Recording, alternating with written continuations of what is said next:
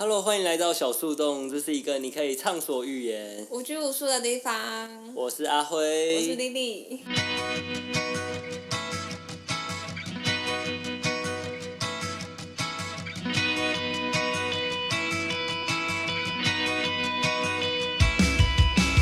那我们这集要来聊的职业就是行销企划。对，其实哎，阿辉，你对于行销企划这个工作，你有了解吗？其实我在刚出社会那时候有投过行销企划的职缺。是哪方面的？它是一个游戏产业的。哦，游戏产业的行销企划，哎，感觉蛮好玩的。他那时候的工作内容是写说，就是他会经营一个社群，然后可能会帮那个社群发一些文案，然后帮帮忙都推广那些游戏啦。嗯，算是小编的工作吗？有看起来像有点像小编，可是也有点跨到就是要去，可能要去跑业务或什么的。嗯，那你有去面试吗？有啊，那时候有去面试，他是在中和那边有一间公司。嗯。然后去面试的时候，我印象中那间公司小小的，然后一进去，他是他的经理来跟我面试，一个女生经理。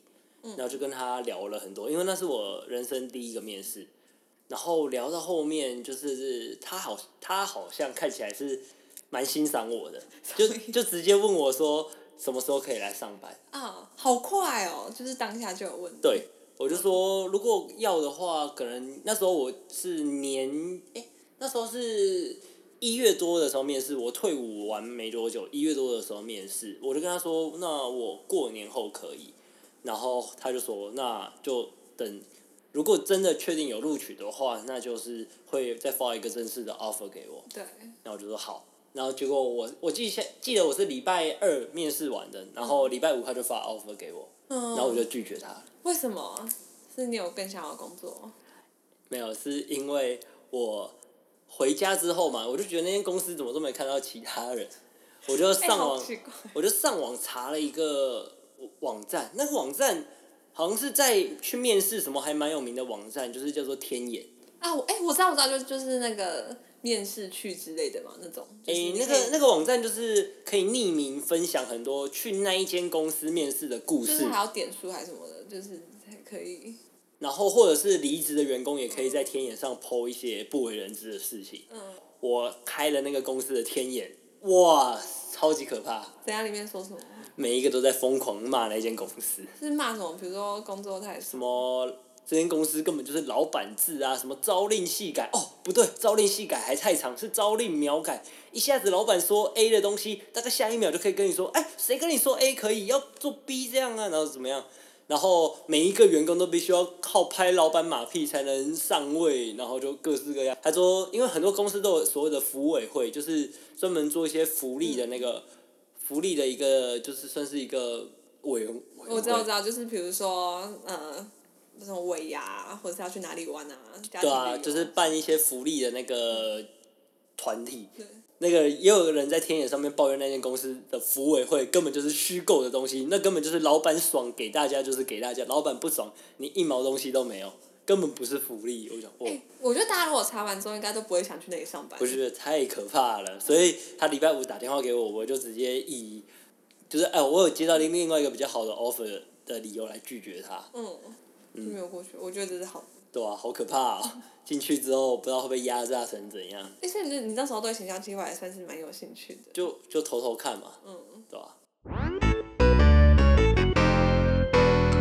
那丽丽，我印象中你在你是在刚出社会那时候有当过行销企划。哦，对啊，那时候毕业之后，应该说在大四的时候不是要找实习嘛，嗯，然后我那时候就找了行销企划，所以那时候是去那个一间科技公司当行销助理。对，想说如果我对我对这个产业感兴趣的话，那应该可以先从实习开始。所以大四的时候，可能大家都去新闻产业啊、报社，然后我就去。那个科技公司的行销部这样，所以你是从实习开始做的。嗯，那时候就想说，就实习生啊，反正应该会比较了解行销企划到底在做什么。因为那时候就是，比如说像我对行销企划感兴趣，可能就会查里面的工作内容。可是我那时候查的时候，其实大家介绍还没有很多，可能都会说哦，就是包山包海，什么都要做。可是什么都要做这件事情，你就完全不知道工作内容会是什么。然后所以就是，我就想说，哎，那就先进去试试看喽，这样。就是你这样时候进去做的时候，你就是你印象中跟你实际进去之后，你觉得有什么落差吗？哦，那时候我想说，就是行销企划，听起来这个名称应该就是我想要办什么样的活动啊，有创意的活动应该都可以办，就是我想怎样就怎样。然后他可能主管也会希望你可能可以很活泼有趣，然后想很多创意的点子这种。但是真的进去之后，会发现其实就会发现行销企划有分成，就是甲方跟乙方。然后甲方的话就是品牌企业端的这种，然后乙方的话就是代理商或者广告公司，像是那种公关公司这种。然后那时候进去的科技公司其实就算是甲方。那甲方的话，他其实就是会把他的业务就是外包出去给乙方做，对。所以那时候我就觉得，哎，好像跟我想象不一样，因为办活动他会交给乙方去办。所以就不是你办，你可能就是负责监督这个活动，对，所以这就算是算是我第一次认知到哦，原来一样都是行销企划，可是其实工作内容跟角度是完全不同的。哦，所以你以为你会是那种办活动发负责活动发想的，结果就发现最后不是，你只是外包给另外一个厂商，是那个厂商负责活动发想，然后你只是负责就是代表公司的一方去监督这个活动进行。哦。对，而且那时候就是，所以甲方那时候在甲方那一方品牌端工作的时候，就是在当实习生，其实还是会有一些工作要做，可能就是那时候我们可能就会，因为毕竟是实习生嘛，所以可能就会给我们一些比较简单的工作，像是当网军，然后或者是，等下你很惊讶，当网军？哎，其实那时候我不知道你对网军的概念是什么，因为其实那时候进去的时候，那个公司的同事就很理所当然就说。哎，那个这是我们 Excel 表，然后里面有很多账号，然后他就说，哎，这个账号有不同个性，这是比较活泼，然后这是比较正黑板什么，就是他每个有不同的个性。他说，哎，之前他呛过人啊，这个是比较中立的角色。然后我就，哎，那时候一进去想说，哦，原来是这样。可是后来出来跟朋友分享，他们都很惊讶，说，哎，没想到某某公司或什么的，竟然也会有网军。你知道网军这种东西，是我进入媒体业之后，我才知道，原来网军的水真的蛮深的。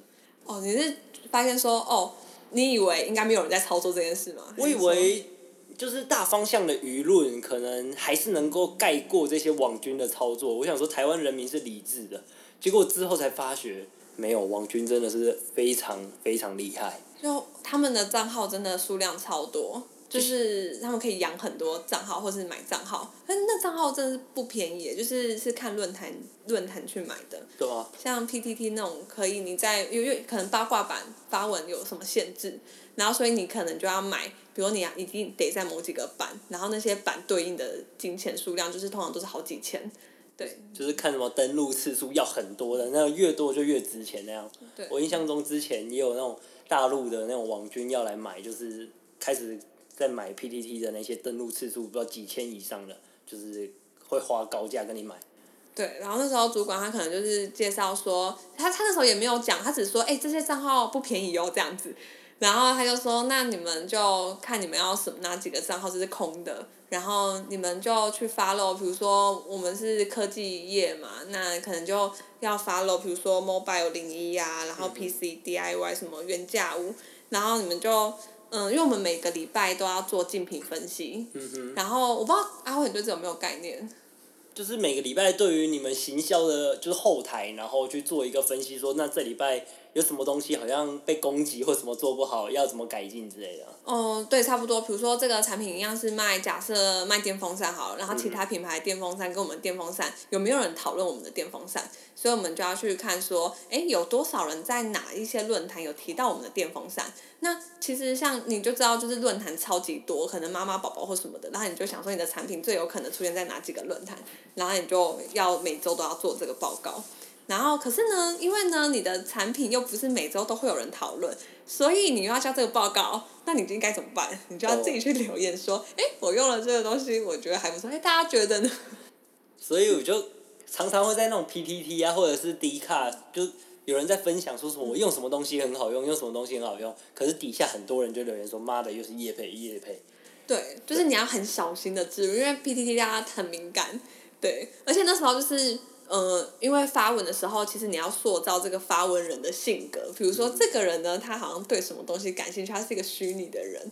然后，因为我那时候就太常乱发文了，然后所以导致我发文的时候，大家不相信我。然后酸敏就是香敏，香敏还把我之前的发文记录全部翻出来说哦：“你之前说你是女生，你现在是男生。”对，这个真的很可怕。你一被抓到这个，就知道你是假账号，你从此以后这个账号哇就不能用了。哎、可是我很纳闷哎，就是如果今天就算不是公司的账号好了，难道自己发文不能这样吗？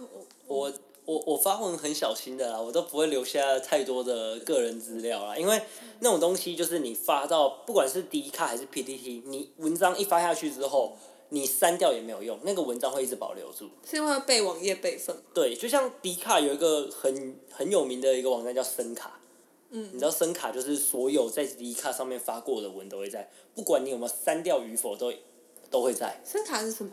声卡就是一个脱离迪卡太久。声卡就是一个迪卡的备份网站。哦，我以为声卡是可以聊比较深夜话题的，是我误会。不是哦，呃，也有这个没有是是吗？是吗？是吗？哎、我以为声卡是这意思哎，诶、所以声卡是备份网站，对，它是一个备份网站。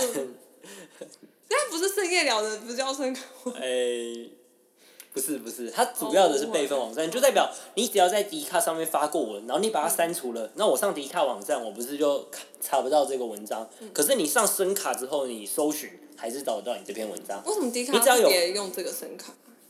因为太多就是有证据或者是文章或什么可能会违反版规或什么被删除，可是那篇那一篇东西可能是一个很严重或者是必须要让很多人知道的东西，所以就有一个声卡这个网站来把这些文章的备份。当然 PTT 也很多这种东西，所以所以就是奉劝大家在网络上真的不要乱发文。哎、那要想删也删不掉。对啊，所以就是尽量，如果你要在这种公开的论坛上面发文或什么，就是真的要把自己的个人信息要保护好啊。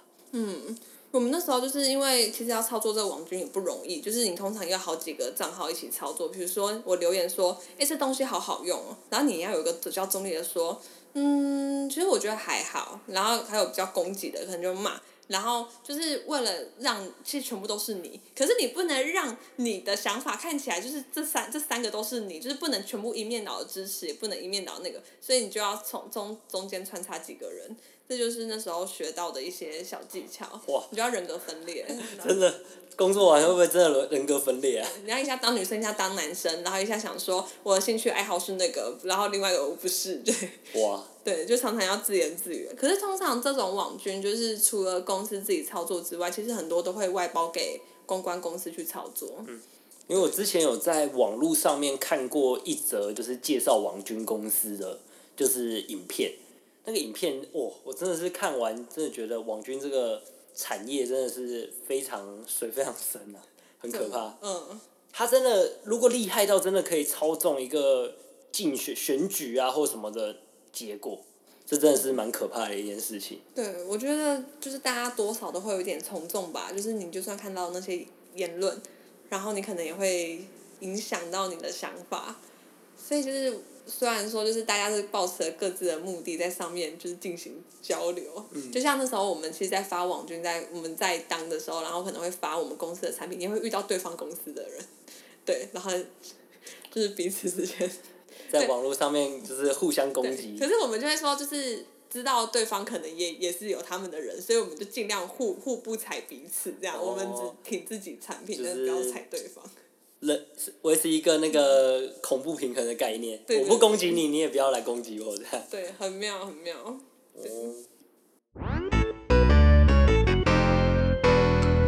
然后那时候除了就是当网军之外，就是其实我们公司有蛮多活动的，所以都会去支援。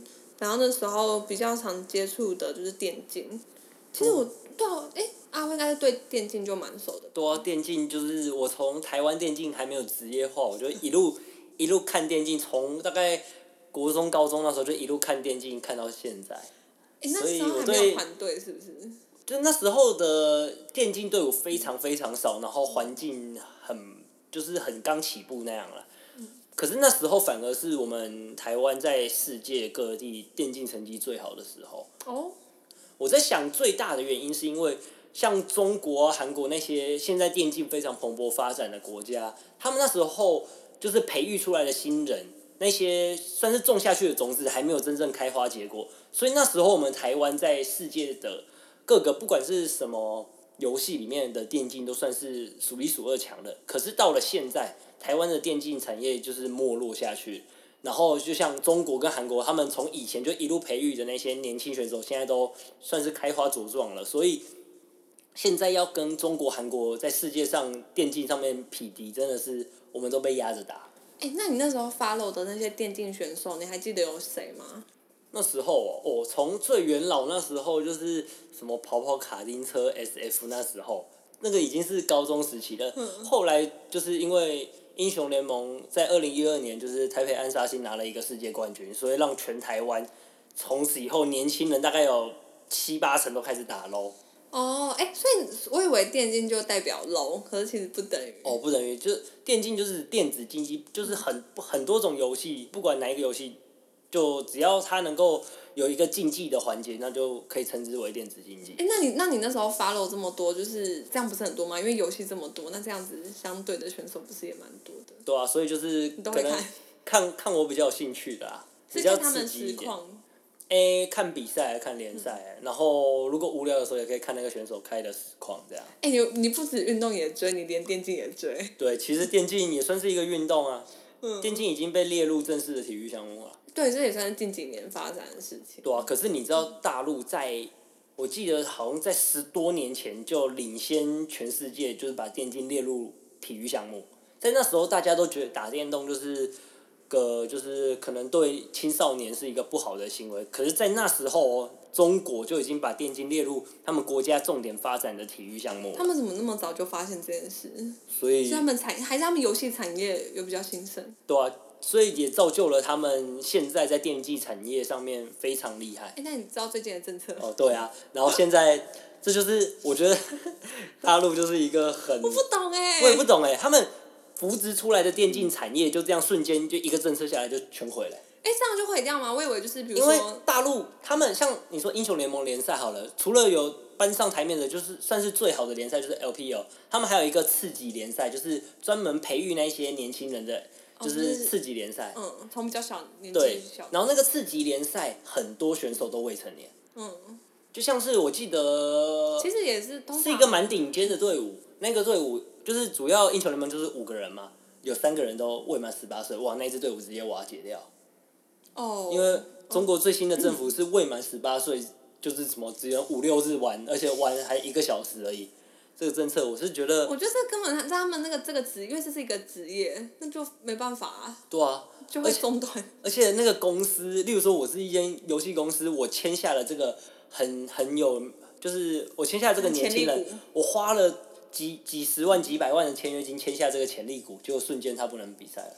然后甚至他连在可能在我们的训练公司平日晚上在训练，他都违法，因为年轻人在年轻人。只能五六日，而且只能玩一个小时，所以我等于培训他都是违法的。哎，对。所以就是大陆。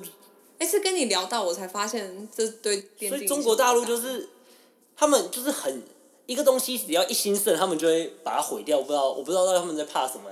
我以为是，我以为是因为小孩子一直玩的关系。就像你那时候韩韩剧兴盛，他们就发布禁韩令，然后什么兴盛，他就发布什么什么禁令。那现在电竞兴盛发布。什么电竞的禁令，然后像之前嘻哈发展哦，限制嘻哈令，这样子。还他们很害怕，就东西整个兴盛起来会发生他们失控无法控制。对啊，所以我也不知道。好，我我没想到好，因为那时候电竞我我对电竞是完全不了解，然后是就是我也没有在玩，然后我看到我也觉得很陌生，然后那时候所以第一次，可是那时候第一次就要去支援活动，就要到活动现场，就是帮忙拍照什么的。然后我就进到里面，然后就就是那些大家都会欢呼，就是比如说西门啊、小安啊，或什么，就大家就会就比较有名的那些选手入场的时候，当然会欢呼啊，肯定的。然后我就很困惑，问主管说他们怎么？他们是谁？然后，然后，可是那时候我发文，可是确实就只有就是像阿辉，你有在就是发了，你才会知道，没有发了的人就完全就是另外一个世界。哦，当然啊，就像。你没有在看 NBA 的，就算前面你前面站一个 LeBron James，你只会觉得说，哦，他好高哦，一个黑人怎么那么高这样而已啊，你也不知道他是 LeBron James，全世界算是目前最有名的一个篮球选手啊。也是。然后反正我觉得行销企划这就是这个工作，就让我了解就是电竞选手的生涯，因为那时候我们要去接他们，去他们的宿舍接，然后就底下就是我们游览小游览车，然后在底下等他们，然后那时候就是知道说他们像电竞选手，他们通常就是你可能就很熟悉，就是他们通常都要一整天的受训，嗯然后他们可能生涯年纪生涯最大可能就二十五岁就要退休，对他们来讲就是年纪很大了。对啊，所以可能就是二十几岁那种，就觉得哦，呃，好像应该差不多、哦。他们嗯可能就十几十几岁，可能是比较他们说什么，因为这样子打电动的速度比较快，呃因为反应能力。因为我有听听过他们的采访，他们是说，电竞选手最主要的就是要反应力要好。啊，反应力最黄金的时候时段是十六到十八岁，嗯。所以你只要过了十八岁，你就会逐年反应力开始衰落，所以这就是为什么要推动电竞，每一个国家都是十六岁以上就可以进去比赛，就是这算是一个国际认可的，就是十六岁以上就可以正式比赛。所以十六到十八岁算是一个，哎、所以十六岁以前就要开始栽培了。就现在中国办那个禁令，直接十六到十八岁算是电竞选手最辉煌的，就是反应力最好的一个，就直接把它砍掉。所以就知道哇，中国以后应该应该没救了，以后电竞又要回归韩国的天下了。韩国是真的也蛮强的，他们也是从把一些有才华的人，就是重点栽培，有开电竞学校什么这样栽培啊。我那时候想说，电竞选手应该就是非常爱玩电玩的人，但是真的就是除了喜欢这个东西电玩之外，我觉得他们的训练真的是一整天就被关在那里，然后一直一直不停的练习，然后练等，然后打，然后就觉得、哇，这跟原本想象说只是爱玩电玩是完全不一样的。没有，你把它当拿拿过来当职业，你就会发觉，哇，这真的是很辛苦。就像是棒球好了，我也喜欢打棒球啊，可是像之后加入一些大学加入棒球队嘛，然后做那些体能训练，就是这背后的训练其实是蛮辛苦的。对啊然后因为像那时候我们公司就有跟就是一些电竞选手有合作，然后就我也从电竞选手了解到他们的八卦，就是你要知道他们的八卦，你才知道说哦，我还能不能再继续跟他签约，然后我不能发什么，然后哦然后我就去查这些八卦，我就觉得不了解就就算了，就是然后一了解就觉得哇，这个水是不是很深？台湾电竞圈也是贵贵圈挺乱的啊、哎、这很妙，就是而且因为我觉得是真是粉丝超多，而且这些粉丝通常年纪可能比较偏小，对不对？嗯对。然后啊，电竞选手不知道为什么也都还蛮就有那种酷酷帅帅的感觉。嗯。然后你知道，嗯，我就我那时候就查那些八卦，就有吓到，就他们可能会特定提到某几个人，然后就去查，就哦，对啊，台湾电竞圈也是发生过蛮多大大小小的你，都有 follow 到，我当然都有 follow 到啊，我有在追啊。嗯，所以就哇哦，又爆出一个对核弹级的内容之类的，这会影响你对他们的观感吗？多少多少会啦。可是就有一些选手，他们后后来的一些行为或什么，会让我可能会洗白的感觉，就是哦，真的吗？对啊，你是说可能他做了善事之类的，对就是是后面可能就是因为。就像我刚刚讲的，你电竞选手都是很年轻的，十六到十八岁或者十八岁出头刚成年，那时候真的年少不懂事，可能会做一些错事。可是他他们到现在，也可能已经二十多岁，二甚至快三十岁成家立业了。然后他们当然都还有一有还蛮大一部分的人都还活跃在目前的实况圈，然后他们也是会有出席一些工商，或者是做一些可能做一些活动，就是取之于社社会，用之于社会啦。就是他们做一些回馈这个社会、回馈这个电竞圈子的一些，就是算是举动啊，就是可能赞助啊，或者是就是支持这些电竞队伍，我就觉得嗯，那不错啊，所以会让我对他们有点感官。谁没有做错过事情？对，只是重点是你要去反省，然后就是要把自己做好啦，你不要就是一沉沦下去啊。对，因为其实电竞选手几乎就等于某一这个产业的明星，嗯，然后而且就是会每天都很多人 follow 他们，看他们打实况啊，然后 follow 他们的生活，对。然后我那时候就是看电竞赛的时候，就是了解到另外一个生态，就是 show girl。那 Lily 在当行销企划所观察到一些 show girl 圈的趣事，我们就留到下一集再讲。那接下来的这段时间，一样由我阿慧一个人来跟大家闲聊一下好了。其实毕业到现在也大概四年多了，身边有蛮多朋友，现在也差不多就是在离职找新的工作，就是处于一个工作的空窗期。很多人离职的原因，其实不外乎就那几个嘛，像是觉得现在这份工作没有什么未来发展性可言，你继续做下去，可能加薪的幅度也不大，升迁的机会也不高。所以就打算找新的工作，也身边也蛮多朋友，就是会觉得前途一片渺茫，有点黑暗。因为其实，在找工作才发觉，其实你要找到一个就是薪水更高或者是发展性更好的工作，其实没有那么简单。就算你有大概三年四年的工作经历，那也一样。所以，像我身边有一些朋友就会选择去考国考。然后有一些就是准备要继续去读研究所，就是继续去学一些新的东西，来让自己更有能力。还有一些朋友就现在就在读书，然后去考证照，甚至能力比较好的就会打算出国留学。像我自己来说的话，我现在就是打算先认真努力存钱，就是等到我真的存到了一笔钱之后。就可以有更多的选择，像是我如果想要自己创业，或者是想要就是充实自己，因为如果你去去学一些新的东西的话，像如果我想要去考一些证照，去报名那些证照班的话，那我势必在我的工作上可能就没有办法兼顾，所以这段期间可能收入就会锐减。那我就要运用我现在这段时间所存到的钱，就当做我的资本，让我在之往后的一些就业的空窗期，能够就是在台北不会饿死。那我现在在这边就要给我那些现在离职、处于一个就是工作的空窗期的朋友一些祝福啦，就是希望大家未来都一切顺遂，然后找到一个心目中理想的工作。择你所爱，爱你所择，共勉之啦。那今天的节目就到这里告一段落了。喜欢我们的频道，记得帮我们点一下订阅，或者是追踪我们的 IG，也可以在我们的 Podcast 上面留言给我们，给我们五星好评。那就差不多这样喽。我是阿辉，我们下一集再见，拜拜。